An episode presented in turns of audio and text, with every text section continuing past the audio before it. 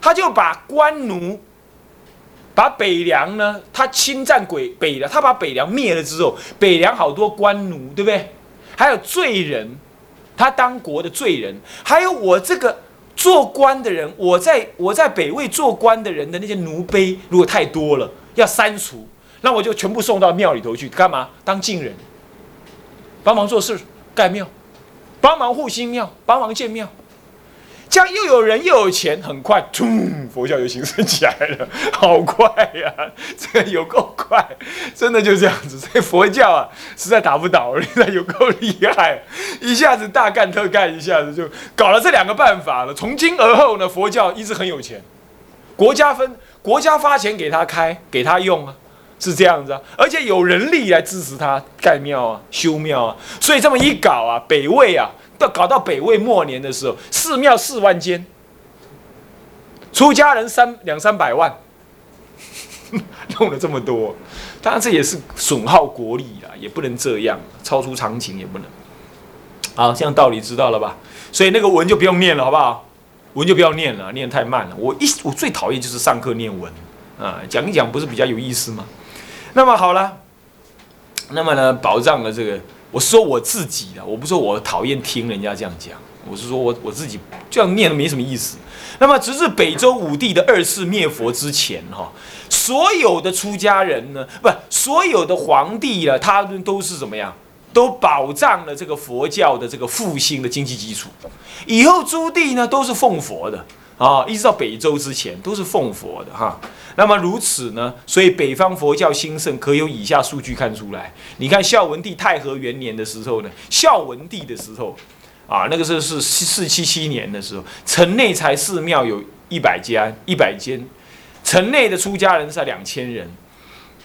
他的境内呢，出家的寺庙已经有六千四百七十八所，出家人有七万七千。两百五十八人，可是到了宣武帝的时候，宣武帝是什么时候的呢？已经第几个皇帝的呢？宣武帝，宣武帝，宣武帝，已经是孝文帝之后第第七个皇帝。第七个皇帝乃至到孝明帝的时候呢，这个是下一个皇帝，他已经迁都到洛阳了。那个时候京内有，长京城里头有五百间寺庙。境内有一百一万三千七百二十七间寺庙，哦，很吓人啊！可是，一直到了魏末，洛阳本身就有寺庙一千三百六十七，天下有两三呃三万余所寺庙，那么出家人已经到两百万了。那么呢，另外呢，在那个魏末时代，流通的佛经已经有多少部佛经呢？四千零一百五十部。四千呃不四千零一十五部佛经一四千多部哎，你看，然后卷数有多少？乖乖，一千九百，哎，怎么会这么少？我没写错。嗯，应该是呃对，一九一九，怎么会少？我我可能会不会写错？一九一九卷之多，再来东魏的北齐时候呢，邺都，你知道东魏在哪里啊？东魏建都在邺都，在邺，也就是河南的临漳。寺庙有多少间呢？都市里头，它的邺都里头有多少间？四千间，天底下有四万间，又多了一万。那么呢？那么呢？到了。那么那个寺庙的里头，那个寺庙那个人口呢，有八万人，近八万人在都市里头，在国都里头。那么呢，天底下的那个出家人呢，多少啊？二二百万，其实不是二百万，是四百万啊！我在另外一个资料就写出来是四百万，这个资料有有点问题啊，我们会修正啊。你你稍微注明一下是四百万。好，这样了解了吧？就是因为经过灭佛之后，佛教反而有更兴盛的景远景。在北魏的宣武帝的时候呢，还建了一个永宁寺呢，当时号称天下第一，三百多尺。他们在瓦关，三百多尺，三百多尺多高？你看看啊，很漂亮，很很大，很大，很大，很漂亮。哎呦！我真想神游一下那个地方，没什么办法，除非我有神通。那好了，新吴北魏呢，自六任帝孝文帝的时候呢，推行汉化运动。这位汉化的老兄呢很重要，他一推行汉化运动的时候呢，所有中原文化重新回到了北方去了，重新回到北方去了。那么呢，这也是那么这个时候呢，很多的南方出家人也回到也到北方去弘化啊。那么他并且迁都洛阳，那么因并因为他父亲献文帝以及祖母文明太后，嗯，这个太后很文明啊。那么呢，崇尚都很崇尚什么？崇尚佛法。所以呢，这位魏孝文帝也于佛法早有熏习，乃是北朝诸帝当中首先于佛法教育有所研求以及提倡之君主。我是刚刚已经说过，我说啊，北朝皇帝一般都是信仰多于理解，然而唯一开始不同的就是这位孝文帝，第六任帝，他开始要推行汉化，而汉人其实基本上已经多少受到佛教文化的影响。所以他在研究佛呃汉人文化的同时呢，他也就不得不注意到什么佛教了。那么他不但如此，他还好读书啊，好读书。那么呢，一切的穿着什么都文武百官都以汉人做制度，也比照南朝佛教。南朝，换句话说，当时南北朝互相有交流，一定有交流，互相观摩。他们不作战，整个南北朝历史当中。顶多有边界的小冲突，没有大规模的作战，没有大规模的作战，这也就造成南北朝什么南北两地出家人来来往往很顺畅一样，很顺畅，因为他彼此友好嘛，是不是这样子啊？虽然有小冲突，但是保基本保持友好。啊，在这种情况底下呢，所以说，因为他这么提倡了，所以呢。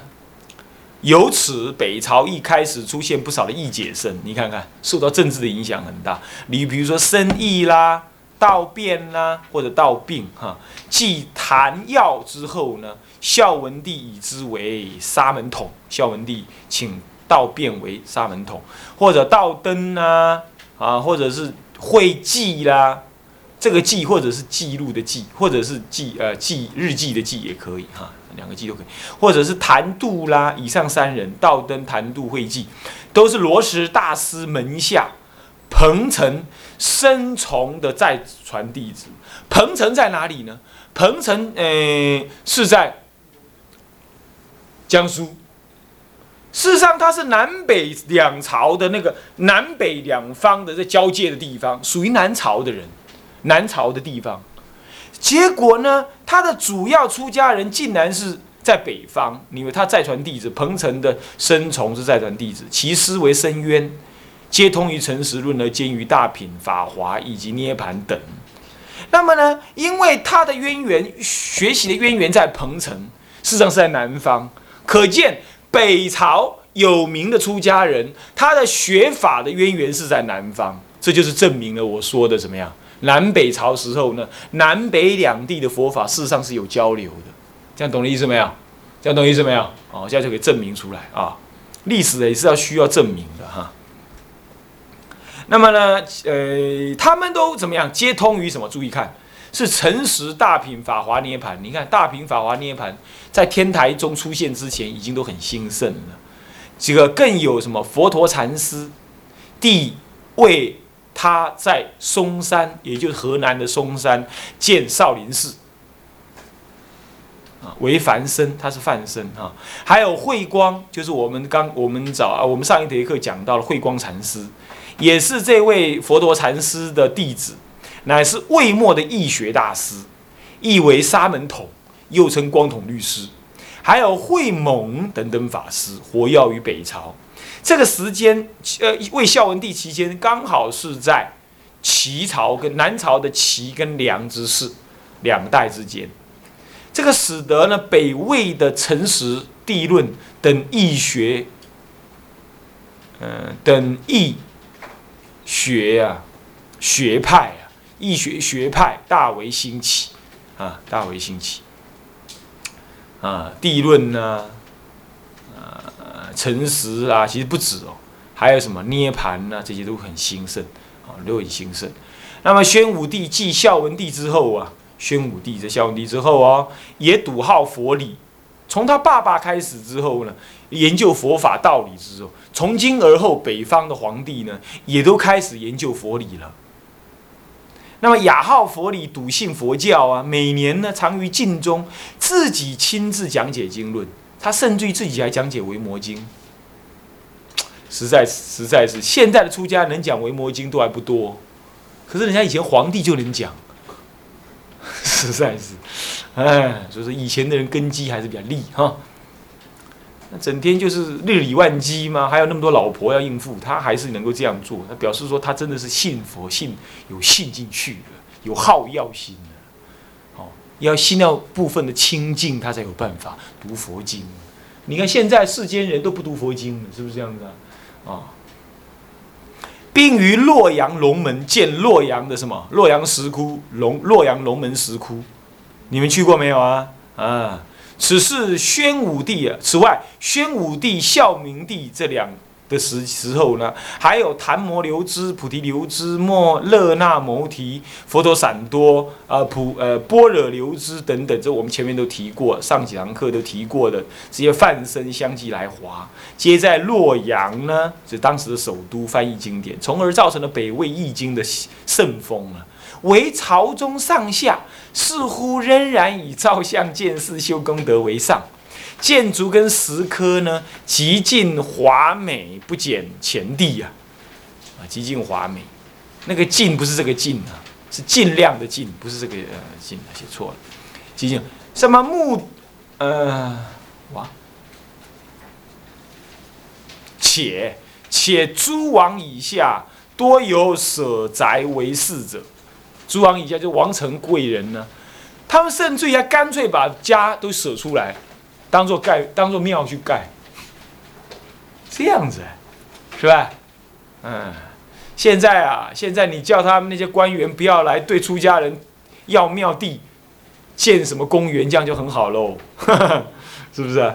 人家以前的话是自己舍家宅哎，去建庙啊，有没有搞错？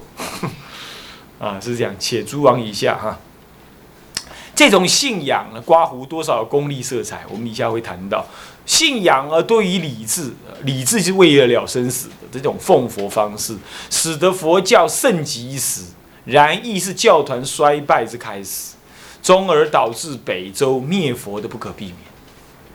嗯，这就是这样。所以有时候过度在这个物质上面供养哦，是并不顶好。出家人就是苦一点的，还是比较好的啊。那么新六，北魏寒东东魏，你要知道什么北魏又寒东魏？因为北魏后来呢被高欢跟宇文泰两个人所把持。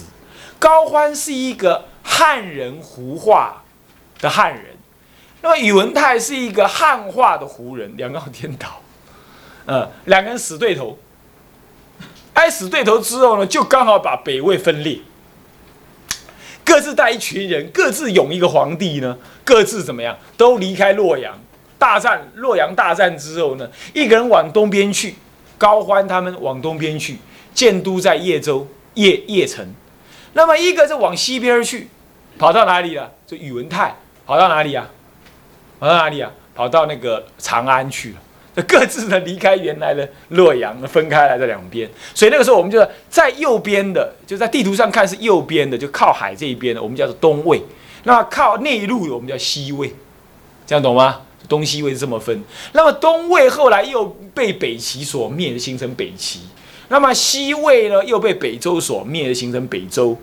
那么后来北周又灭什么？北齐。那北周灭完北齐之后，北周自己又给他的外戚。啊，母后谁呀？后父父后那个谁呀？那个杨坚所篡，杨坚一篡之后建立什么？隋朝。隋朝又把什么南梁跟陈朝给并了，那么就统一全国，统一中国，是这样子，是这么个统一法的。好，这样清楚了吧？OK，好，这样稍微解释过你就知道了。那么玄高这个人是在魏孝文帝之前很有名的一个人，在。天台大师时代都还谈到他，都还谈到他，所以他相当的有名。俗姓魏啊，是什么呢？冯异啊，万年人啊。那么呢，这个呃，姚秦弘始四年呢，二月八日初八生的，十二岁就入充长，就是中南呢，可能是终南山啊，呃，出家，十五岁就能够登座说法，哇，好厉害！专精禅律，曾经亲近佛陀跋陀，佛陀跋陀也就是觉贤哦。有人猜这是觉贤禅师，并且受到称许，禅法呢很有灵异，而且呢他还修光明忏法，经光明忏法。后来在北周灭灭北周太武呃不不不北魏太武帝灭佛的时候呢，玄高被杀了，以四十三岁之龄被杀，被杀就是因为他叫太子啊，那个早夭的太子修光明忏。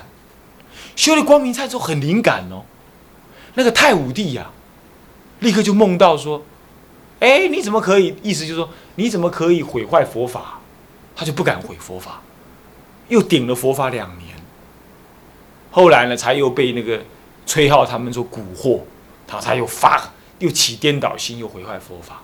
在这之前呢，他们就诬赖那个玄高，说是玄高呢用巫术，用这种坏术。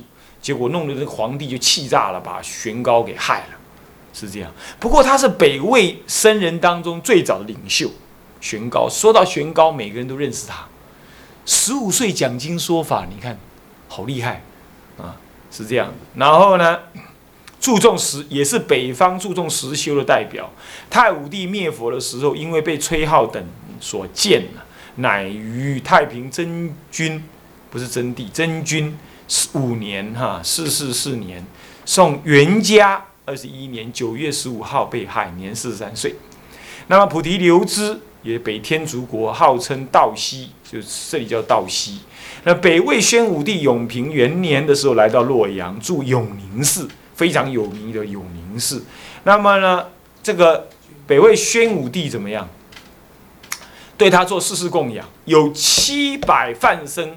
跟他一起共住，并且以他为首，亦有《金刚般若经》《楞伽经》《十地经论》。《十地经论》是一根摩那呃勒那摩提跟佛陀散多，我们讲过好多遍了，对不对？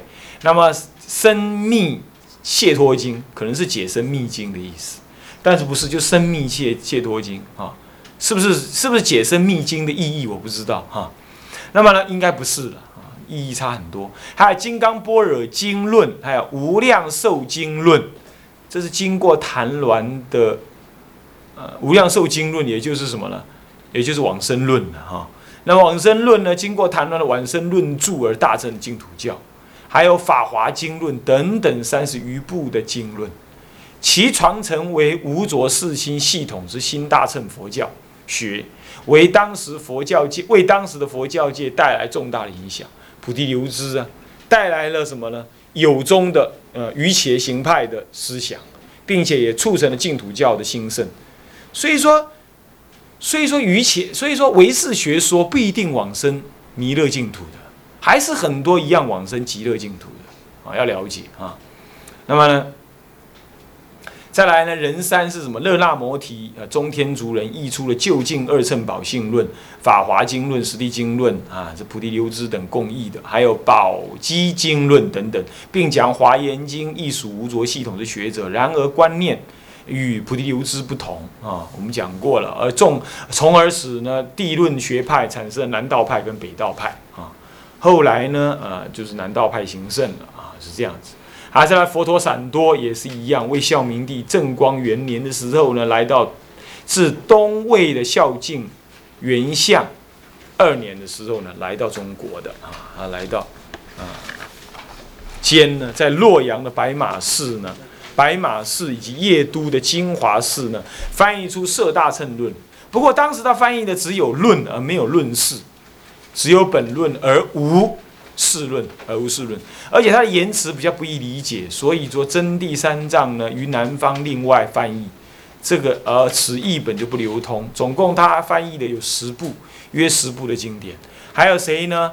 谭呃就屈哎，屈谭般若流支，也就智溪，他是东魏孝静帝元相元年至兴和四年这个五四二年间呢，来到邺都，翻译出《正法念珠经》，还有《回真论》《顺中论》等等，这个都没什么，你知道一下就好。以下还有北魏时的高僧啊，什么我念名就好，谭鸾啦、菩提达摩啦、慧光啦、灵变，我们都稍微提过了哈。几年叫几年，你们自己去查哈。那么这些人呢，研究些什么东西，你自己就知道了。下面看就知道，我不要再讲。再来呢，新七啊，新七，魏东魏孝文、东魏孝敬帝以及北齐文宣帝，跟什么？武成帝，还有后主、幼帝等等诸帝呢，皆奉佛敬身。尤其是北齐时代的造像科经，又比北魏更为有名。北齐以后才是北魏嘛，分成东东魏跟西，北魏分成东魏跟西魏嘛。那东魏又又来就是北齐嘛，哦，不是北齐变东魏，是东魏北北魏变东变东魏，然后呢再变北齐。那么呢很有名，所以历来的皇帝呢是这。从东魏末年一直到一直到北齐呢，各皇帝呢都对僧人出家以及见识等等呢，都有一些规定。虽然他敬奉佛教，不过还是有规定。然而，然至此，辖内的僧尼数目仍然膨胀到四百余万。我说四百余万就是这样子啊，应该在这里头才是膨胀到四百余万。在东魏末年，我修正一下，在东魏的呃，在。这个北魏的末年还不到四百余万，到了东魏的时候，真正增加到四百余万，出家人四百余万，你看吓不吓人？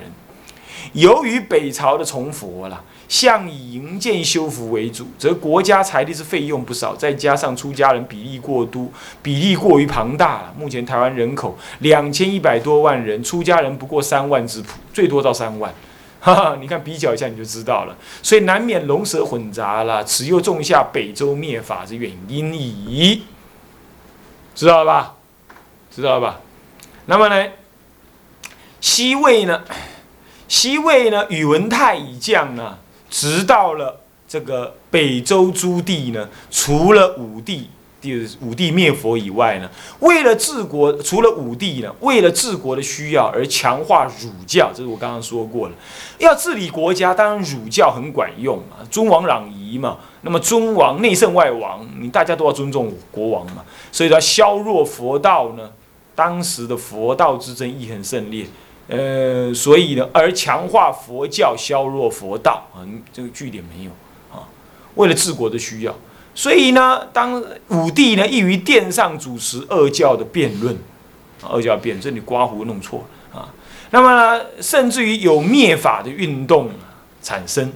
但是呢，虽然是这样了，但是其除了这个武帝以外，其他的皇帝啊，从东魏一直到北齐啊，啊，与这个东魏跟北齐一样，西魏的呃宇文泰以降，除了武帝以外啊。北周的武帝以外啊，大部分都是奉佛的，尤其是宇文泰自己也奉佛，所以呢，呃，迭有迭建大寺，他也建了很多大的寺庙在他们的长安，并且立了僧统。自北魏孝文帝提倡义学以来，北朝除了原有的禅修传统以外啊，啊，易学之风呢，也渐渐的呢盛于北方。啊，比如说涅盘呐、毗昙呐、地论、华严、诚实等大兴，在北朝与北周这两齐啊，啊北齐呢，北齐与北周这分别在北方的两个国家分裂的两个国家，他们易学也都兴盛起来。这么在这两个国家当中，一些高僧大略有以下数位，我们念一下哈：法常啊，谭言。拍谁拍谁啊？拍谁拍谁啊？拍谁拍谁？呃，深仇还有法上啊，还有会员。我说那个那个什么静隐会员，还有慧文大师啊，慧文大师。以上七位是在北齐，以上六位是在北齐，诶，七位在北齐哈。还有人妻是什么？那连提耶舍，这是一个尊者，他是一个，他的名字叫尊称，是外国的沙门哈，译出了《月灯三昧经》啊，《大悲经》等这些呢，大概你知道名字就可以。那么还有三位呢，是在什么北周？哦，还是在西魏跟北周？前面这七位是在东魏跟北齐，哦，这两个集团嘛，哦，两个政治集团是道真，还有什么谭显，还有道安，嘿，你看有慧远也有道安，你看是不是啊？而且他又在同一时间啊，是不是啊？那么呢，这些呢与谭延齐名啊。武帝灭法的时候，曾经什么勇敢的怎么样，在那个这个这个这个这个北齐的地方啊，呃，怎么样？呃，在那个北齐的地方呢，献出什么？呃，献那个文章出来，《二教论》来论的佛道的优劣哈。那么以下呢，啊，以下还有其他的呢，我们下一堂课呢，我们再把它上完。现在我们回向。